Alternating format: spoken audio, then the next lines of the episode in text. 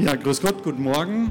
Herzlich willkommen im Paul-Löbe-Haus des Deutschen Bundestages. Wir beginnen nun mit der nächsten Podiumsdiskussion, in diesem Fall der Ausschuss der Europä zur Fragen der Europäischen Union. Vielleicht als Hinweis, wenn Sie Übersetzung benötigen, drüben an diesem Stand gibt es Übersetzer-Kopfhörer. Sie müssten die nur bitte nach der Veranstaltung wieder zurückgeben, weil wir die weiterhin brauchen werden. Es gibt auch eine Gebärdendolmetscherin hier vorne rechts, die, äh, wenn das erforderlich ist, das äh, für Sie dolmetscht. Dann würde ich Sie bitten, sich in die Nähe zu setzen, denn Sie brauchen ja Blickkontakt. Äh, wir haben den Ausschuss heute nicht vollständig hier präsent, denn die Abgeordneten von SPD und Linke hatten kollidierende Termine und konnten deshalb nicht wahrnehmen. Der Ausschuss ist deshalb heute besetzt mit Herrn Hofreiter als Vorsitzenden für die Grünen. Ich gehe jetzt mal nicht nach der Größe der Fraktion, sondern nach der Sitzordnung im Plenum. Äh, Sie sehen hier Frau Adler von der FDP, das ist Frau Klein von der CDU-CSU und Sie haben Herrn Kleinwächter von der AfD. Wir würden beginnen mit einer kurzen Einleitung. Ich würde gern den Vorsitzenden bitten, Herrn Hofreiter, wenn Sie kurz was zur Arbeit des Ausschusses und natürlich zu Ihnen persönlich sagen würden. Ja, guten Morgen. Herzlich willkommen hier im Paul-Löbe-Haus. Das Paul-Löbe-Haus ist der Maschinenraum des Parlaments. Wir sind ein sogenanntes Arbeitsparlament. Also es werden sehr, sehr viele Gesetze, Resolutionen, Positionen hier erarbeitet. Maschinenraum sozusagen sowohl im eigentlichen als auch im visuellen Sinne, was Sie hier sehen, ist de facto ein Achtzylinder-Reihenmotor und die jeweiligen Säulen sind die Ausschusssitze, die Ausschusssäle, in denen die jeweiligen Ausschüsse sitzen. Äh, mit einer Ausnahme, der Europaausschuss hat, würden wir behaupten, vom Europaausschuss den schönsten Ausschusssitzungssaal, nämlich da drüben mit Blick auf die Spree und im eigenen Balkon. Unser Ausschuss ist ein Ausschuss, der eher kooperativ und kollegial arbeitet, äh, denn ein großer Teil der Menschen, die in den Europaausschuss gehen und meistens in den meisten Fraktionen können die Abgeordneten sich das selbst aussuchen. Natürlich können da nicht immer alle Wünsche befriedigt werden. Denn bei uns Grünen zum Beispiel wollen fast alle immer in den Umweltausschuss. Das geht natürlich nicht.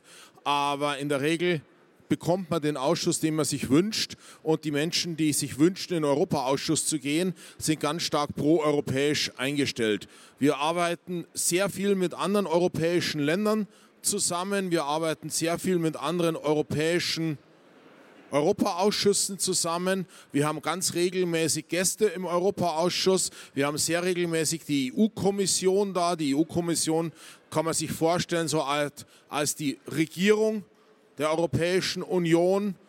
Dort haben wir sehr häufig die Kommissare zu Gast.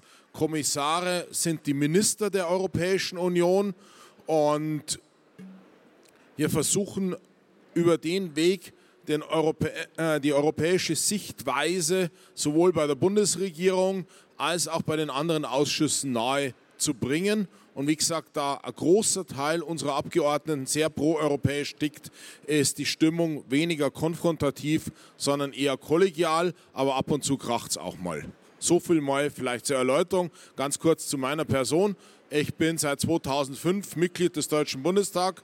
Davor war ich Naturwissenschaftler, Biologe, Artenvielfaltsforscher mit einem ganz klassischen Ansatz. Ich war viel im Regenwald unterwegs, so wie man sich das ganz traditionell vorstellt, mit Machete und Rucksack und war in den entlegensten Gebieten der Welt.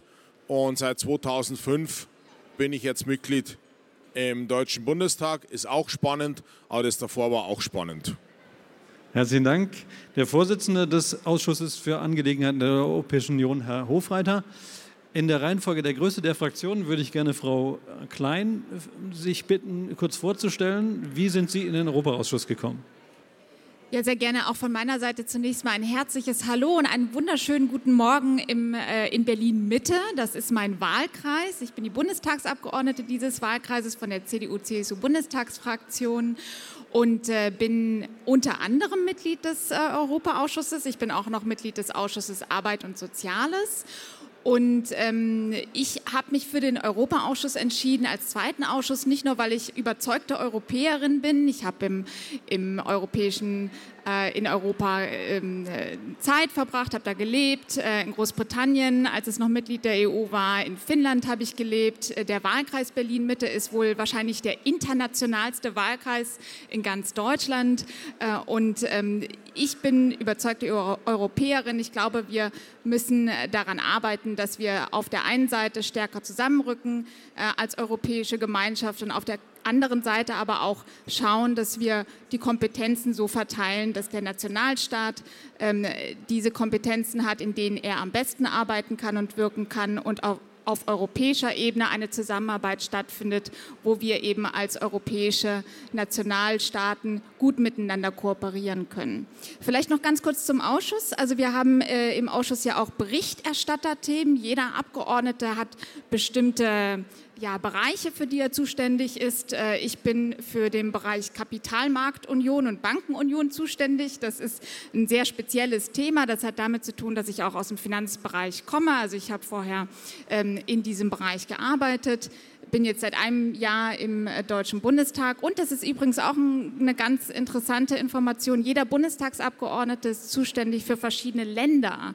Also wir haben jeder von uns Länderzuständigkeiten. Ich bin zum Beispiel zuständig für Polen, äh, Finnland, Dänemark, Schweden und ähm, da haben wir die Aufgabe zu schauen, was entwickelt sich da gerade, wie können wir da die Völkerverständigung voranbringen und durchaus auch mal in diese Länder reisen und Kontakte knüpfen. Ganz herzlichen Dank. Frau Adler von der FDP, für welche Länder sind Sie zuständig? Vielen Dank und schön, dass Sie alle da sind, um sich äh, auch den Bundestag mal anzuschauen. Und wie Herr Hofreiter ja auch schon sagte, hier im Maschinenraum des, ja, unseres, unserer Gesetzgebung sind. Ich bin in den Europaausschuss gekommen, auch ähm, wie Herr Hofreiter schon gesagt hat, ich habe es mir bewusst gewünscht und auch bewusst ausgesucht, nicht nur oder aber auch, weil ich eine überzeugte Europäerin bin, sondern weil ich auch der Überzeugung bin, dass wir die Europäische Union, Europa weiterentwickeln müssen, gerade angesichts der aktuellen äh, Herausforderungen, vor denen wir stehen. Ich bin selbst seit einem Jahr im Bundestag, also ich bin letztes Jahr äh, gewählt worden. Ich bin mein Wahlkreis ist der Hochtaunus. Also ich komme aus Hessen, aus der Nähe von Frankfurt, aus Oberursel und bin sehr, sehr gerne hier im, im Bundestag, genau um bestimmte Gesetzgebungen auch mitzuverfolgen. Europa, was bedeutet Europa? Was bedeutet Europa für mich? Was bedeutet Europa für Sie? Ganz einfach, runtergebrochen ist ja Europa Leben, Lernen und Lieben in Europa, ohne Grenzen oder ohne, zumindest ohne Grenzen in Europa. Doch das braucht noch mehr. Das braucht ähm, Regelungen, das braucht Verabredungen auch unter den europäischen Ländern. Und daran möchte ich mitarbeiten. Und meine Zuständigkeit, also meine Berichterstattung, ist in erster Linie die gesamte Binnenmarktpolitik, also genau ähm, ja auch das Herzstück der Europäischen Union und aber auch ähm, ja, regional der Ostseeraum, Norwegen, Dänemark. Dahin zu reisen, das kann man natürlich ähm, wie jeder auch ähm, Urlaubsreisen machen, aber eben auch politische Reisen. Das ist auch mein Ziel, um Kontakte zu knüpfen und sich zu vernetzen. Europa weiterentwickeln ist meine Intention, in diesen Ausschuss zu gehen. Ich bin nebenbei auch noch oder mein zweiter Ausschuss ist der Familienausschuss und dort für Kinderrechte zuständig. Gerade Kinder und Jugend und Europa, das kann man sehr gut miteinander verknüpfen und das möchte ich auch machen. Ja, herzlichen Dank. Herr Kleinwächter von der AfD, Sie haben gerade gehört, Frau Adler ist überzeugte Europäerin. Sind Sie das auch? Das bin ich in der Tat auch. Ich habe eine lange Zeit in Frankreich selbst gelebt, in der Nähe von Paris, Versailles. Ich habe äh, in einer Fremdsprachenfirma dort gearbeitet, später auch als Lehrer. Entsprechend ist auch eins meiner zentralen Berichterstatterländer Frankreich. Ähm, ich bin auch Mitglied im Vorstand der deutsch-französischen Parlamentarischen Versammlung. Man muss also wissen, es gibt nicht nur die Europäische Union mit ihrem Europäischen Parlament, sondern es gibt auch die deutsch deutsch-französische Parlamentarische Versammlung zwischen dem Deutschen Bundestag und der Assemblée Nationale, wo sich 50 französische und 50 deutsche Abgeordnete treffen und gucken, wie man vielleicht deutsche und französische gemeinsame Interessen gemeinsam voranbringen kann. Und es gibt das Gleiche auch auf der Ebene des Europarats. Das ist eine Organisation, die kümmert sich um Demokratie und Menschenrechte und Rechtsstaatlichkeit in Europa, in 47 Mitgliedstaaten. Ähm, und dort bin ich auch in dieser parlamentarischen Versammlung. Insofern sehr, sehr viel in ganz Europa unterwegs mit ganz großem Interesse für europäische Zusammenarbeit, die sich aber für uns als AfD eben nicht unbedingt in der Form der Europäischen Union gestalten muss, die sehr viele Fehler macht, die uns auch sehr viele Nachteile gebracht hat, dass die zum Beispiel Reallöhne in den letzten 20 Jahren stetig gesunken sind in Deutschland, dass die Leute immer weniger haben. Das ist ja natürlich nicht nur ein innenpolitisches Problem, sondern hängt zum Beispiel mit der Geldpolitik der EZB zusammen, die Geld druckt ohne Ende, um Pleitestaaten wenn, zu Wenn Sie erlauben, wir sind Das noch sind in der Dinge, die wir kritisieren ähm, und äh, das so zur Einführung. Ich bin überzeugter Europäer, aber so wie viele Dinge in Europa im Moment laufen, geht es halt nicht weiter. Und das kritisieren wir sehr offen. Ja, ganz herzlichen Dank. Unser Thema heute ist europäische Souveränität. Äh, Herr Vorsitzender, das Thema ist von den Obleuten beschlossen worden im Ausschuss. Es ist ein bisschen sperrig, nicht auf den ersten Blick genau trennscharf zu definieren. Was verstehen Sie in diesem Fall unter europäischer Souveränität? Unter europäischer Souveränität verstehe ich, dass die Europäische Union handlungsfähig ist, dass sie den Herausforderungen kraftvoll begegnen kann. Wir haben die europäische Souveränität bei weitem noch nicht erreicht. Wir haben ganz große Probleme im militärischen Bereich. Wir haben ganz große Probleme im Bereich der Lieferketten. Wir haben ganz große Probleme im Bereich der Energie. Aber ich bin halt fest davon überzeugt, dass wenn man sich die europäischen Länder anschaut, dann gibt es das schöne Bonbon, gibt es nur zwei Sorten von Ländern. Kleine Länder und Länder, die noch nicht verstanden haben, dass angesichts der Herausforderungen sie kleine Länder sind. Also wenn man sich zum Beispiel den Überfall Russlands auf die Ukraine anschaut, jedes einzelne Land und im Baltikum, wo ich war, in Polen, die haben sehr, sehr große Angst, dass sie auch von Russland überfallen werden. Aber wenn die Europäische Union zusammenhält, dann hat sie halt einfach bessere Chancen, da ernsthaft ihr Gewicht auf die Waage zu bringen. Das Gleiche ist mit China. Ähm, China versucht, die europäischen Länder gegeneinander auszuspielen, äh, mit Lieferketten zu erpressen und so weiter und so fort. Und es gibt große Sorgen, dass China irgendwann Taiwan überfällt und dann haben wir nochmal ganz andere ökonomische Probleme. Und wenn man sich vorstellt, dass da die im Verhältnis kleinen europäischen Länder und im Verhältnis zu China ist auch Deutschland nicht das größte äh, Land, dass wenn die dann nicht gestärkt und souverän zusammenarbeiten, dann haben wir halt nochmal Probleme ganz, ganz anderen Ausmaßes. Ein klassisches Beispiel, das da immer genannt wird, ähm, hat Juncker als ehemaliger Kommissionspräsident ähm, immer gebracht. Die USA als durchaus relevante militärische Macht haben einen Kampfpanzertypen. Ähm, die Europäische Union ähm, hat 17 Kampfpanzertypen. Das verschwendet einfach unglaublich viel Geld und die engere Zusammenarbeit würde da auch helfen. Und es ist schrecklich, dass wir wieder über solche Dinge reden müssen. Aber, und ich gebe auch zu, ich hätte nie gedacht, dass wir nochmal so einen Krieg sehen, wie wir ihn sehen nach dem Überfall Russlands auf die Ukraine, was ja ein Kriegstyp ist, wie er eher dem fast eher sogar dem Ersten Weltkrieg entspricht, als wie dem ähm, Zweiten Weltkrieg mit den Artillerieschlachten und Duellen. Aber angesichts dessen und angesichts auch der Sorge, dass Russland noch lange Zeit eine aggressive Diktatur bleiben wird, müssen wir da halt enger zusammenarbeiten. Und ich kann uns da nur raten, eng zusammenzuarbeiten. Und natürlich gibt es viele Probleme in der Europäischen Union und werden da auch viele Entscheidungen nicht optimal getroffen. Aber es ist halt das demokratische System, das wir haben mit der Europäischen Union. Und es ist der einzige Wirtschaftsraum, der ein direkt gewähltes Parlament hat.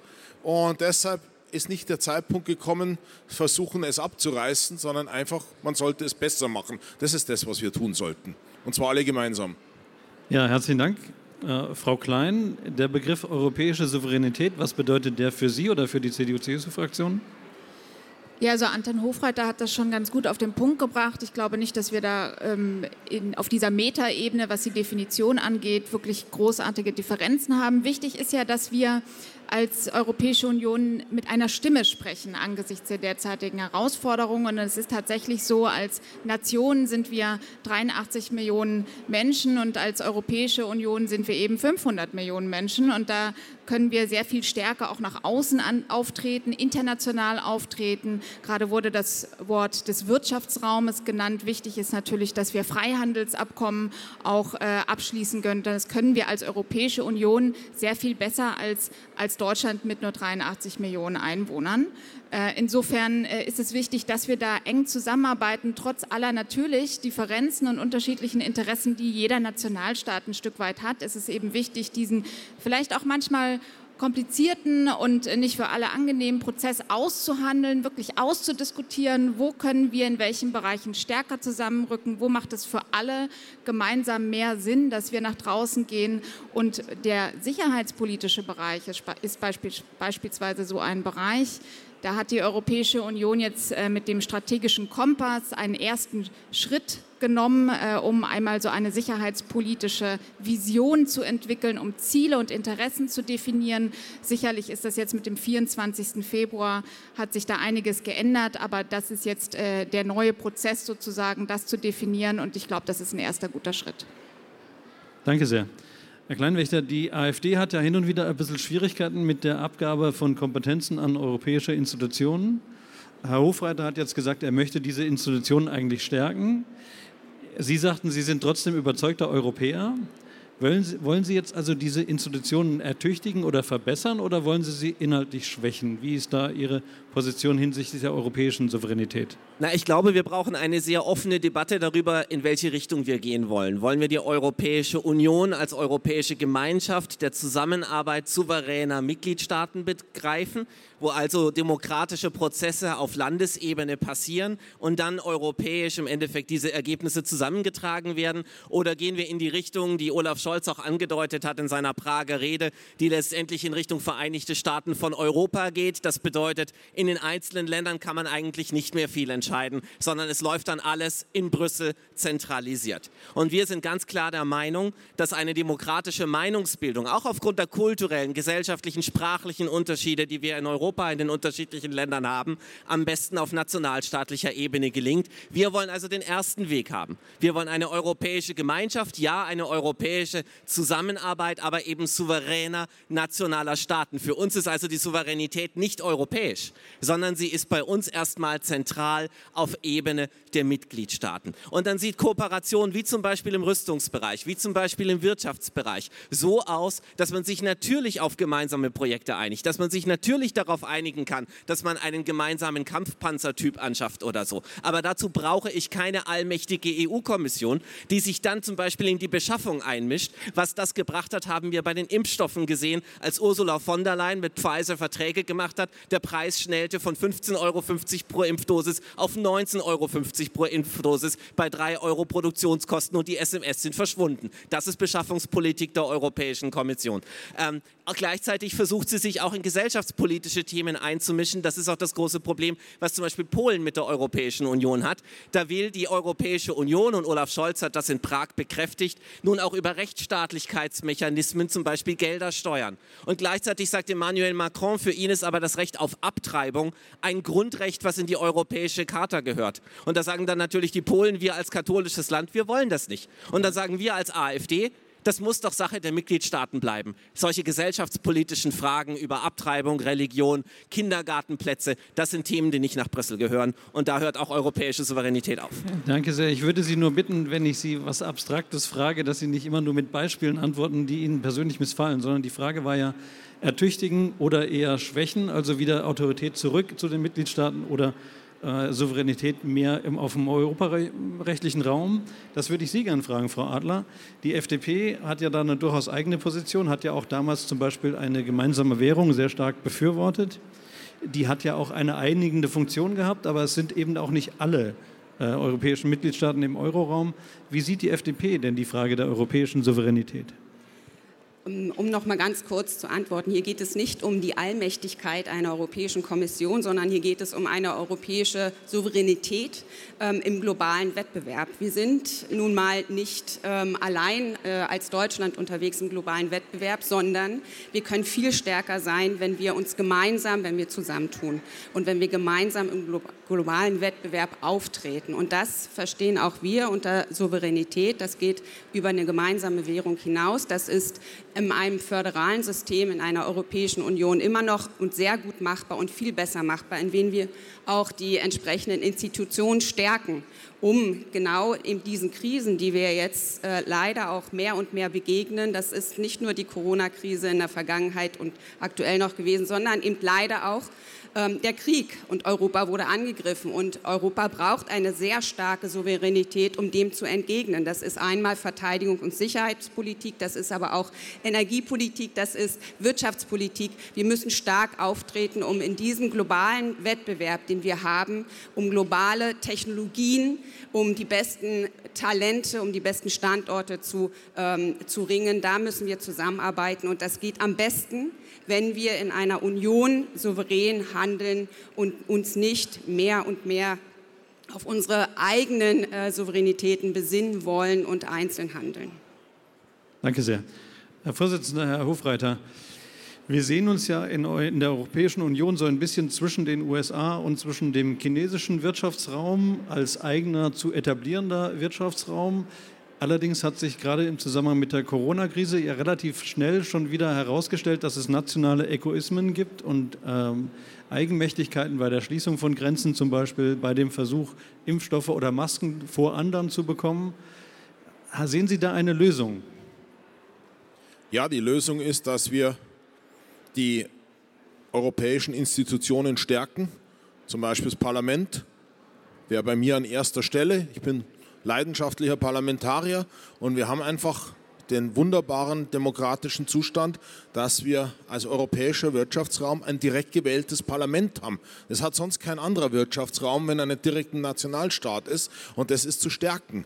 Und ich bin heilfroh, dass die EU-Kommission und Europa die Impfstoffe beschafft hat, denn ich hätte nicht wissen wollen, was passiert, wenn die 27 Nationalstaaten einen ja, Wettlauf veranstaltet hätten bei den Herstellern, wer was als erster kriegt, äh, was das am Ende bedeutet hätte. Und ich glaube, was man sich halt bewusst machen muss, wenn man Bürgerin oder Bürger eines kleinen Staates ist, in unserer brutalen internationalen Welt, wie wir sie im Moment haben, hat ein kleiner Staat sowieso keine Souveränität.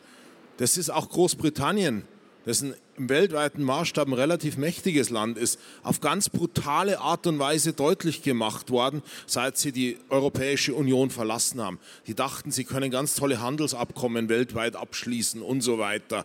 Aber man hat ihnen gesagt, ihr seid ein winzig kleines Land. Ihr habt jetzt zu tun, was die starken Länder wollen.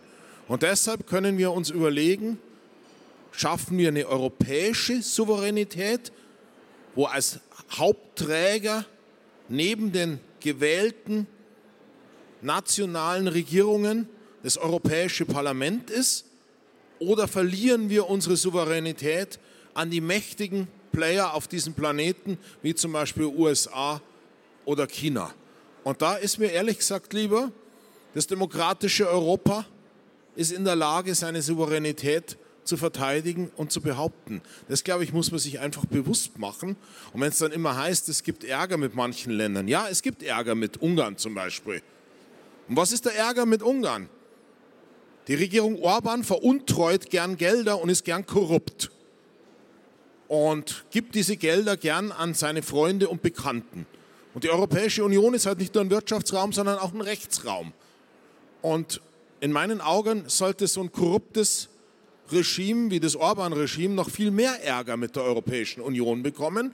Nämlich da gibt es auch eine ganz einfache Regel. Wenn man Mitglied eines, einer Organisation ist, dann hat man sich an die Spielregeln zu halten. Und die Spielregeln in der Europäischen Union sind Rechtsstaatlichkeit und Demokratie und Pressefreiheit.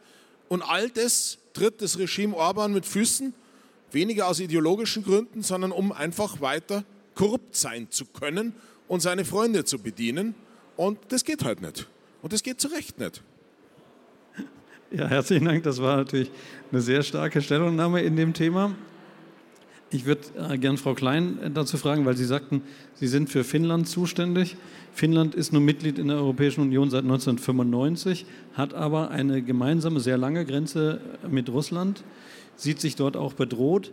Wenn es um die europäische souveräne Außen- und Sicherheitspolitik geht, äh, denkt man da die NATO mit oder denkt man das als reine Europäische Union? Und wenn man es als Europäische Union denkt, welche Rolle spielt da Großbritannien? Sie haben es ja schon erwähnt, ist rausgegangen aus der Europäischen Union, in der NATO aber drin und dort ein wichtiger Partner.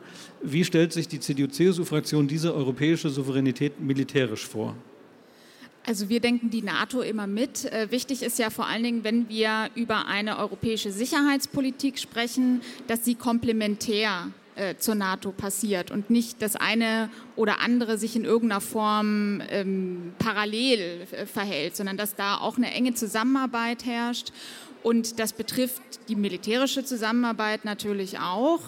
Ähm, aber klar, also das, das, das muss immer zusammengedacht werden und das passiert auch bei uns im Ausschuss äh, tatsächlich. Ich würde ganz gerne noch, wenn ich darf, noch einen ganz anderen Aspekt einbringen zum Thema Souveränität.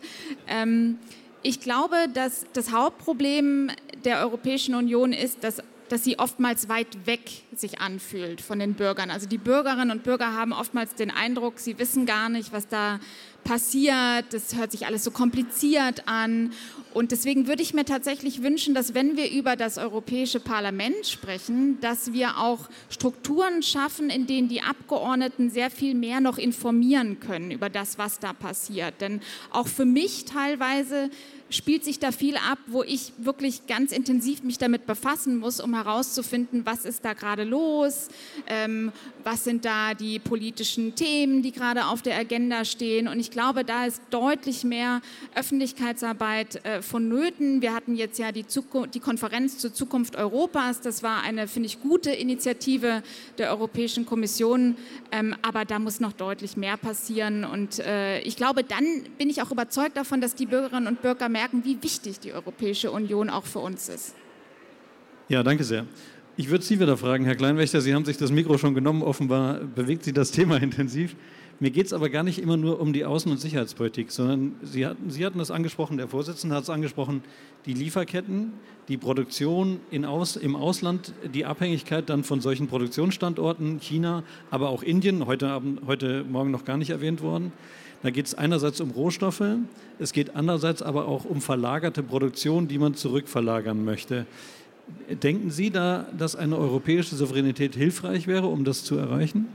Dazu ist definitiv ein europäischer Wirtschaftsraum hilfreich, um das zu erreichen. Und ich glaube, dass wir die Betonung wieder deutlich mehr auf diese Wirtschaftszusammenarbeit setzen müssen. Anders als auf die anderen Themen, die Herr Hofreiter zum Teil auch angesprochen hatte. Ich glaube, dass es essentiell ist, dass wir uns Gedanken machen, wie wir die wesentliche Versorgung für unsere Bürger tatsächlich sicherstellen, auch im Fall der Krise.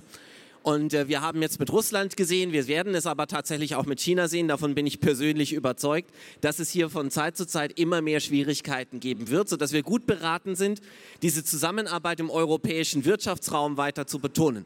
Und dieser europäische Wirtschaftsraum sollte meiner Meinung nach eben nicht nur die Länder der Europäischen Union umfassen, sondern durchaus auch Länder wie die Schweiz oder wie Norwegen, von denen wir übrigens jetzt auch sehr dankbar sind, dass wir Erdgas bekommen, ähm, und äh, beispielsweise das Vereinigte Königreich. Das aus der Europäischen Union aus all den Gründen ausgestiegen ist, die ich vorhin erwähnt hatte. Ähm, Souveränitätsabnahme im Bereich der Migration, im Bereich der Finanzpolitik und so weiter und so fort. Das will ich gar nicht weiter vertiefen. Aber wo ich glaube, wir hier einen ganz starken Konsens haben, und es ist mir auch wichtig, das herauszuarbeiten, das ist in der Frage, dass wir versuchen, in der europäischen Wirtschaft, im europäischen Wirtschaftsraum, wie ich ihn jetzt mal nennen möchte, eigene Lieferketten zu stärken und aufzubauen. Wir können das nicht von oben nach unten tun, weil es sich ja letztendlich um betriebswirtschaftliche Entscheidungen handelt. Ja? Es waren Unternehmen, die entschieden haben, dass sie ihre Produktion nach China verlagern. Es waren Unternehmen, die entschieden haben, Güter quer über die Ozeane zu verschiffen. Ähm, das bedeutet, es sind auch Unternehmen, die diese Entscheidungen wieder revidieren werden. Und ich glaube, dass wir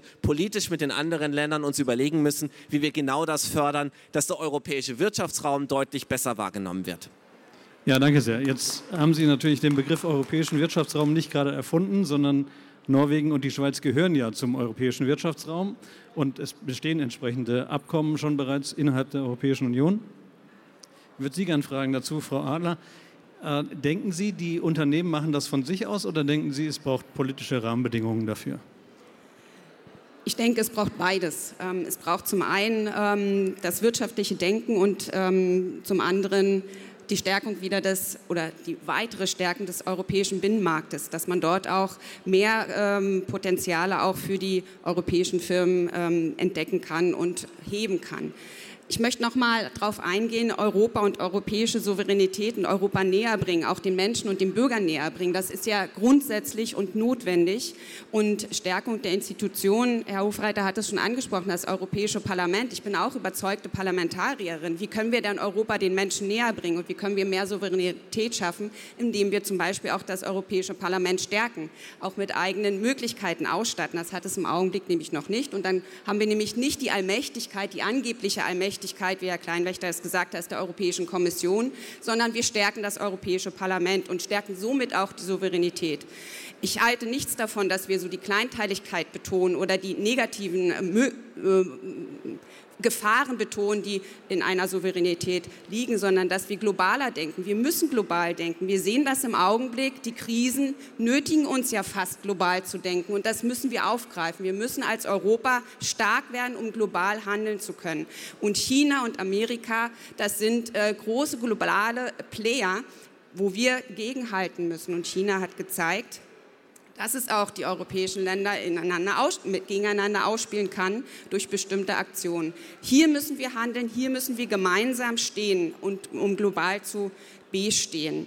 Und ähm, da geht es nochmal, es geht ganz sicher nicht um Allmächtigkeit, sondern es geht um die Souveränität der Europäer, nicht der Europäischen Union, sondern auch die Souveränität der Europäer. Und dazu brauchen wir eine Stärkung der Institutionen.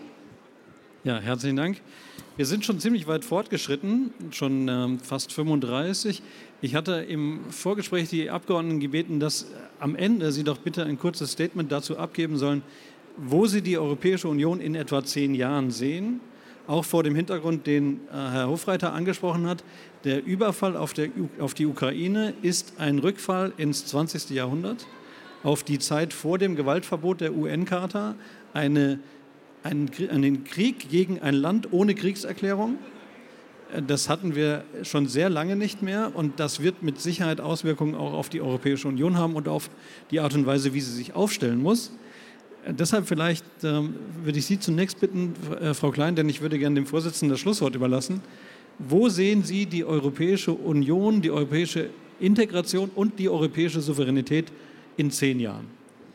Sie haben ja gerade ein ganz wichtiges Stichwort genannt. Die sicherheitspolitische Situation hat sich verändert. Insofern ähm, muss ich ganz klar sagen, das Allerwichtigste ist Frieden in der Europäischen Union und in Europa, dass wir alles dafür tun, äh, dass wir alles dafür tun, dass es friedlich bleibt, dass wir ein Kontinent sind, in dem Demokratie herrscht, in dem wir frei leben können und ähm, ja, und ich wünsche mir ganz persönlich einen neuen europäischen Geist, dass wir verstehen, was wir an der Europäischen Union haben, gleichzeitig jetzt auch nicht alle nationalen Kompetenzen an die Europäische Union abgeben, aber eben ein kluges, ausbalanciertes Verhältnis haben und gleichzeitig aber auch eine ganz klare Überzeugung, dass uns die Europäische Union nützt, weiterbringt ähm, und dass wir als Deutschland nur in Wohlstand und Frieden leben können als Teil dieser Gemeinschaft.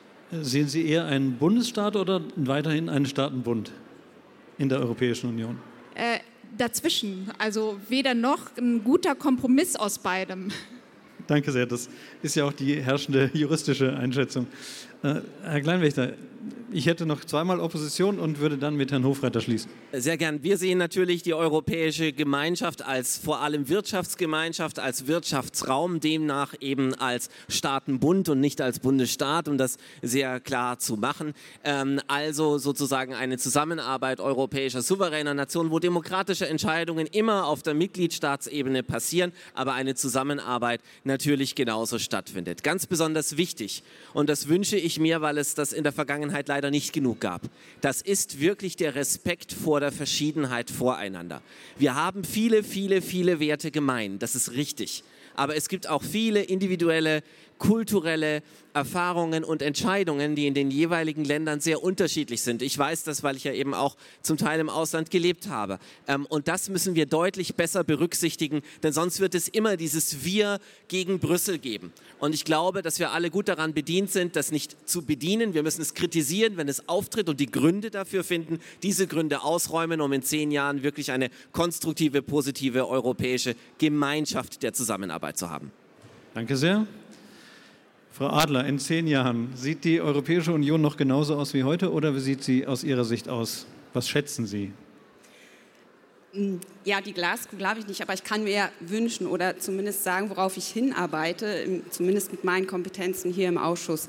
Ich sehe in zehn Jahren ähm, die Europäische Union tatsächlich viel souveräner. Ich sehe gestärkte Institutionen. Ich sehe ein europäisches Parlament mit eigenen Kompetenzen ausgestattet. Ich sehe Europäer, die das Europäische Parlament wählen, genau weil sie möchten, dass Europa souverän global handelt ich sehe Europa in, nicht nur in einer reinen Wirtschaftsgemeinschaft, sondern Europa ist auch eine Wertegemeinschaft. Und diese sollten wir und müssen wir stärken. Ich sehe Europa auch bei den Europäern wieder näher ins, äh, ins, ins, in den Kopf gerückt ja, dass ähm, wir das wertschätzen, was wir in Europa haben. Ich sehe ein Europa, was global aktiv sein kann und ein großer globaler Player ist. Ich sehe ein Europa, was eine, einen gestärkten Binnenmarkt hat, also auch nach innen eine gestärkte Wirtschaftskraft hat.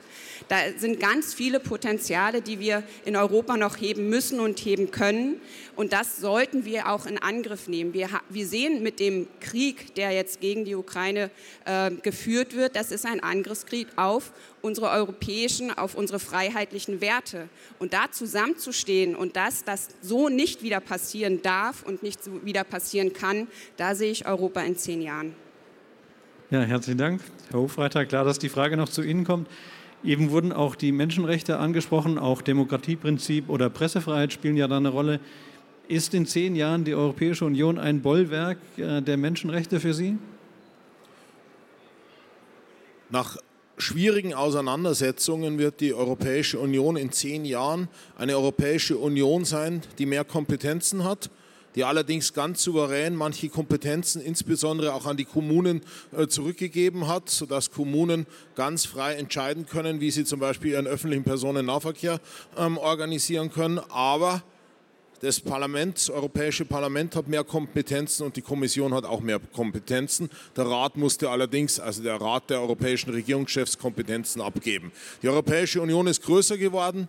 Die Staaten des Westbalkans, wo wir immer fürchten, dass Russland einen neuen Krieg anzettelt, in Bosnien-Herzegowina oder in Kosovo, sind Mitglied der Europäischen Union geworden und deutlich wohlhabender geworden. Der Krieg in der Ukraine ist vor langer Zeit beendet äh, worden und die Ukraine, äh, Moldawien und Georgien sind auf bestem Weg, beziehungsweise teilweise schon Mitglied der Europäischen Union. Und es ist ganz vielen Menschen bewusst geworden, dass die gigantischen Herausforderungen wie die Klimakrise, äh, wie die Armut in anderen Regionen, wir als kleine Nationalstaaten nicht selbst angehen können, sondern wir als Europäische Union angehen. Und innerhalb Großbritannien gibt es eine intensive Debatte, ob sie nicht doch wieder zurückkehren wollen ähm, in die Europäische Union, weil sie nämlich alleine doch zu alleine sind, auch wenn die Europäische Union sich stark um Großbritannien bemüht hat und es ist gelungen, Energiekrise ähm, und Inflation zu überwinden. Und Energie ist deutlich, deutlich günstiger geworden, weil man in großem Umfang Wind und Sonne ausgebaut hat und bereits jetzt sind Sonnenkraftwerke in der Umgebung von Berlin in der Lage, den Strom für drei Cent zu produzieren. Und das hat in großem Umfang stattgefunden, sodass tatsächlich was Ungewöhnliches passiert ist. Wir sind weitgehend CO2-frei und der Strom ist billiger geworden. Und da wir das Ganze europäisch organisiert haben, sehen die Menschen auch direkt, was für ein gigantischer Fortschritt das ist. Ja, herzlichen Dank. Jetzt weiß ich auch, warum Sie der Vorsitzende sind, weil Sie haben als Einziger ein großes Wandgemälde gemalt wie tatsächlich äh, aus Ihrer Sicht die Europäische Union in zehn Jahren aussehen könnte und wie Sie sich das unter Umständen natürlich dann auch wünschen.